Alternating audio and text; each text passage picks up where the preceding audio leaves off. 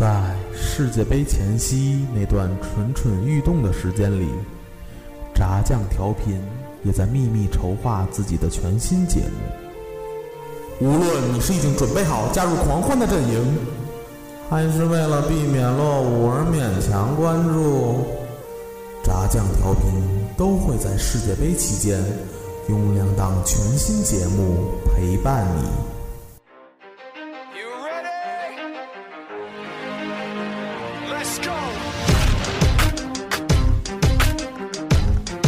耶巴西世界杯一档充斥着吃喝玩乐的伪球迷凑热闹 style 我们将用八期节目从八个不同角度全方位带领您在嬉笑欢闹间玩转这个并没有那么专业的世界杯。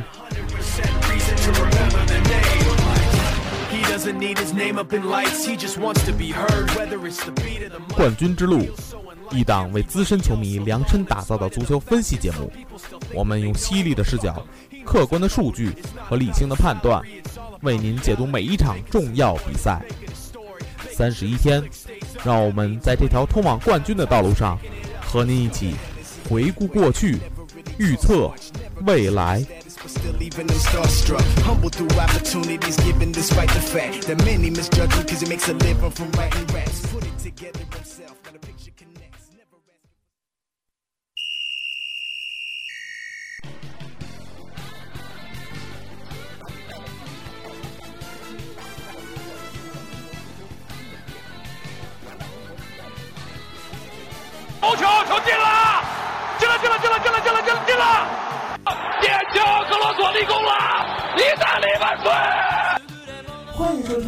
听《冠军之路》。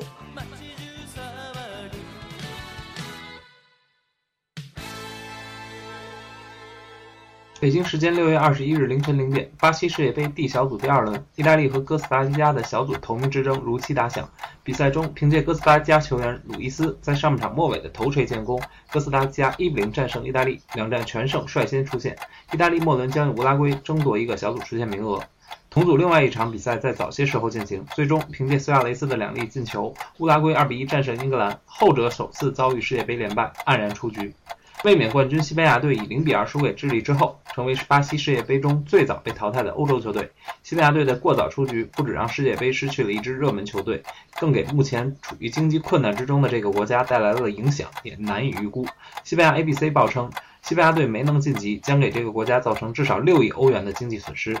北京时间二十日凌晨消息，据外电报道，巴西圣保罗俱乐部主席当地时间昨日宣布，球队已经签下了 AC 米兰的卡卡。米兰的旗帜将在下赛季告别欧洲足坛，重新回归自己职业生涯的起点。不过，消息并未获得米兰与卡卡方面的最终确认。随着因扎吉在 AC 米兰的上任，红黑军团有可能在今夏进行大换血。之前也曾传出巴洛特利有可能重返英超加盟阿森纳的消息。Hello，大家好，欢迎收听这一期的冠军之路，我是主播大陈儿。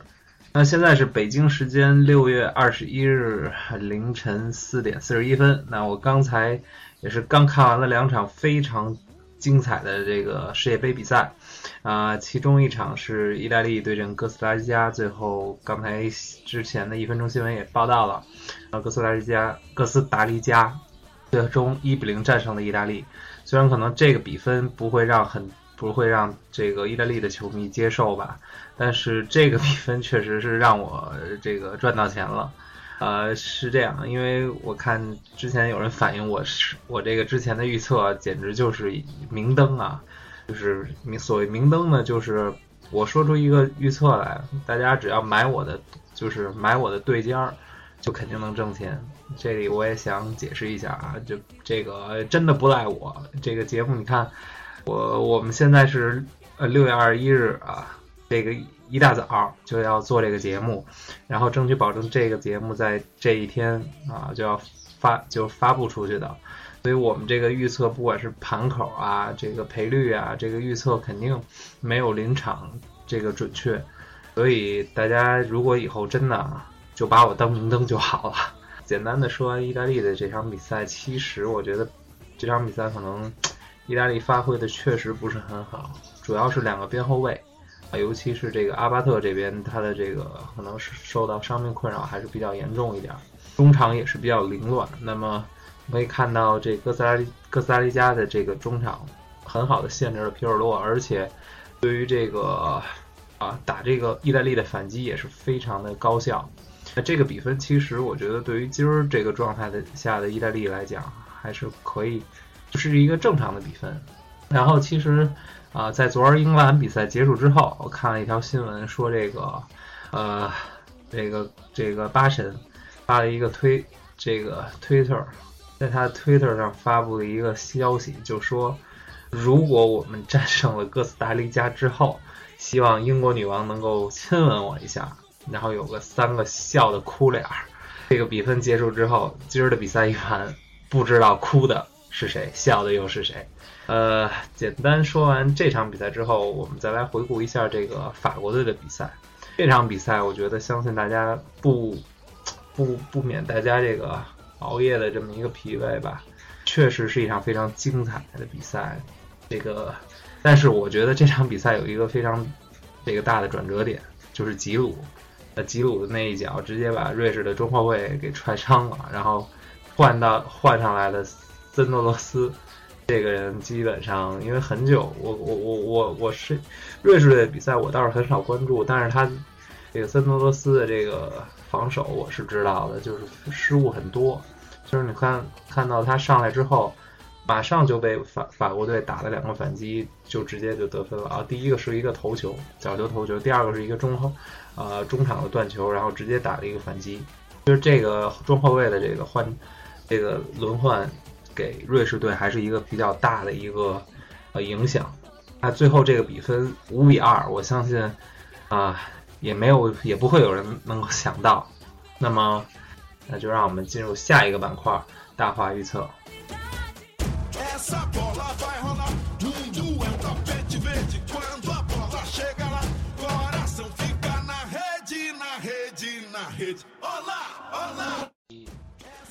嗯，这期呢，我们这个大花竞赛板块呢，依旧请来了我们非常资深的星爷。然后星爷是一个忠实的德国球迷，自然少不了。因为这天今天我们要预测的这个场这场比赛呢，就是德国对阵加纳的这场比赛。来，星爷跟大家打个招呼。大家好，我是星爷，我就不用再做拖沓的自我介绍了。嗯，那就直接切入主题吧。对对对，怎么看这场？我觉得这场吧，嗯，其实我我个人来说，我不用多说，我觉得胜负应该基本上已定啊。基本上来说，德国还会就是说在小组赛不会有什么太大的出入，还会是以一个全胜的坚挺的趋势啊。然后至于说啊，因为它存在的变数呢，就是说我们今天看到的新闻就是说德国有它的三大主力受到了伤病困扰，嗯啊呃主力中卫胡梅尔斯。呃，中场的赫迪拉，还有一个边后卫的那个博阿滕，嗯，但是说呢，他所谓说的是伤病，他说的是困扰，我并没有说在新闻里看到说是啊，绝对说上不了场，但是说至于说呃上不上场，我说了不算，还是那个呃喜欢抠鼻子的勒夫他说了算。新人说，因为勒夫比较敢想，第一场比赛他实际上就是变阵。让我们有一个比较意想意想不到的一个一些用人安排，我觉得这一场有可能还是有可能还会有一些意想不到的一个变阵。嗯，我不知道星爷对加纳有没有了解啊？因为我看加纳这个之前有一场对荷兰的这个热身赛，然后他是一比零输了，但是那场比赛就我记得我之前前几期节目提过加纳这个打法，他打他的打法就更更偏向于一种控制球的这么一种打法。而且就是我觉得有点偏西班牙那种风格，走地面的那种，所以我觉得德国还是比较克西班牙的吧。我觉得这场应该可能是场大胜。如果对于加纳的这种打法来讲，我不知道孙爷怎么看。呃，怎么说呢？加纳的这个，我个人认为他的技术，呃，可能在非洲球队里算是比较细腻的。嗯。而且他也是出现过一些比较脚法比较细腻、比较华丽的球员。嗯。啊。但是他本身的实力呢？因为上届世界上届世界杯是加纳第一次出现在，呃世界杯赛场，而且表现非常出色。对，因为那那当时就跟德国分在一组吧。对，是一组。对，当时当时的实力，我们再回顾一下当时的一个德国那会儿的德国队加纳当年的一个出场阵容。当年的加纳还是一个非常强大的，嗯确实是很强大。然后呢，但是现在加纳队，就我看加纳队现在的实力啊，我嗯认为、个人认为啊，不如四年前不如四年前。虽然德国，嗯，啊，德国德国的实力，我觉提高的得至少是至少是不降反升。嗯，魏星也这场比赛怎么预测？我觉得德国稳胜，我觉得失球，看好德国不失球，我觉得得三个，至少三个起。至少三个起。那这场比赛的大小球开盘初盘是二点七五，现在已经升到了三个球，也就是说正好三比零呗。你意思？我觉得三比零应该差不多，不会不会不会超过不会超过葡萄牙，因为葡萄牙等于他就是因为就是等于各种连就等于是一个接一个的那种。算是失误吧，还是非意说是那个外减员时时运时运不济吧？就是、嗯就是进入了一个恶性循环。但是呢，嗯我觉得那种情况下，可能只发生在他那场比赛。第二场，我觉得出现这种可能性，赶上这种可能性不大。所以我觉得葡萄牙那场可能也算是一个必然中的偶然吧。这么大的其实我觉得葡萄牙那场比赛，我觉得就是可以用惨烈来形容。我们当当时我们想，C 罗是是有伤在身的，然后呃那场比赛，我想的之前的预测就是觉得说可能 C 罗会比较保守一点，但是没想到科恩特朗，然后包括他的这个前锋啊呃叫叫什么阿尔梅达对阿尔梅达阿尔梅达也受伤，等于说两个受伤了，又增加了两个这个伤号。德国这边呢也没也没闲着，也有三个伤号，就是说反正是有伤在，就是受伤病困扰，对吧？对受伤病困扰，嗯但是但是我觉得呢，他以德国人的这种精神啊，一般来说可能受伤病困扰，他可能有可能只是一个烟雾弹，但是呢，也有可能他可能不是什么大伤，只是说我们的困扰。即使是他他上不了场，以德国队的丰厚的板凳实力，嗯，找出合适的替代者，并不是并不是任何问题，而且实力几乎相当。嗯，小健怎么看这场比赛？怎么呃，我觉得跟我跟新人的观点一致，基本上加纳，嗯，还是输输面比较大。然后我是，其实我是想看看这场加纳会有什么样的方式能够打出他的反击来，我是比较想看看这个东西的。嗯，这个可能是会会是一个比较精彩，尤其是在下半场的时候。对，有可能我们关注的其实看看，就是说德国是否会丢球啊？因为加纳他的前锋就是很很奇怪的一个前锋，喜欢穿三号的前锋阿萨摩阿吉安。嗯，这个人，这个人他在一零年的时候就就已经让世界看到了他的实力。这个人呢，他是有速度啊，有冲击力啊，曾经闯荡意甲，然后现在呢跑到中东去了。虽然他大了四岁，但是他的实力，他也还是在一个当打之年。啊，他是八五年八五年生人，现在是二十九岁，还是一个当打之年。嗯，虽然他已经远离了所谓的欧洲的啊主流联赛，但是呢，并不代表说他的实力啊，或者说他老化了啊，他有可能就是说像一个非洲人的通病啊，哪儿钱多他跑哪儿去。但是他的水平，我觉得至少他的至少他还在二十九岁，他的速度、他的冲击力应该即使下降也不会下降太多。所以说，正像那个小健同学说的那个打反击，他是一个啊反击中重要的一个攻击的棋子。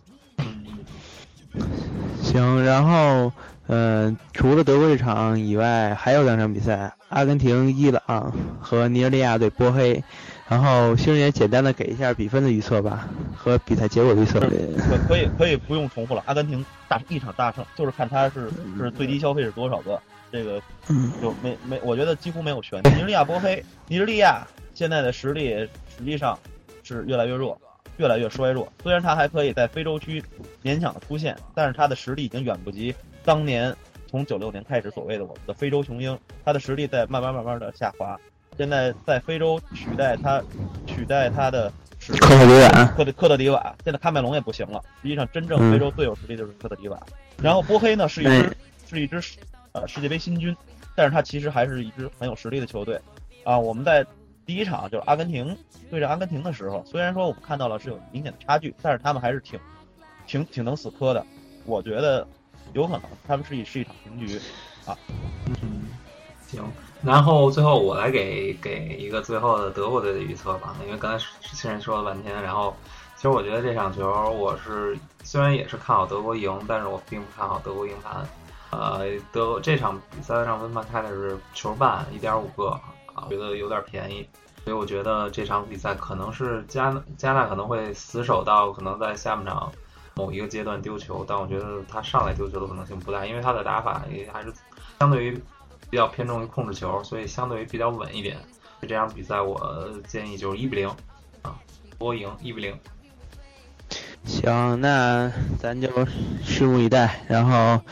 看对看看今儿晚上对刷几个，然后咱可以十二点先看看阿根廷开心开心。阿根廷应该没问题，我觉得有可能最佳射手可能就是就这几支这几支能够打出大比分的球队。对，听听听说听说我上期跟我们一块录节目的。大韩已经把房给卖了啊，就都一样都堵在阿根廷这场上了。行吧，啊，这么着跟大家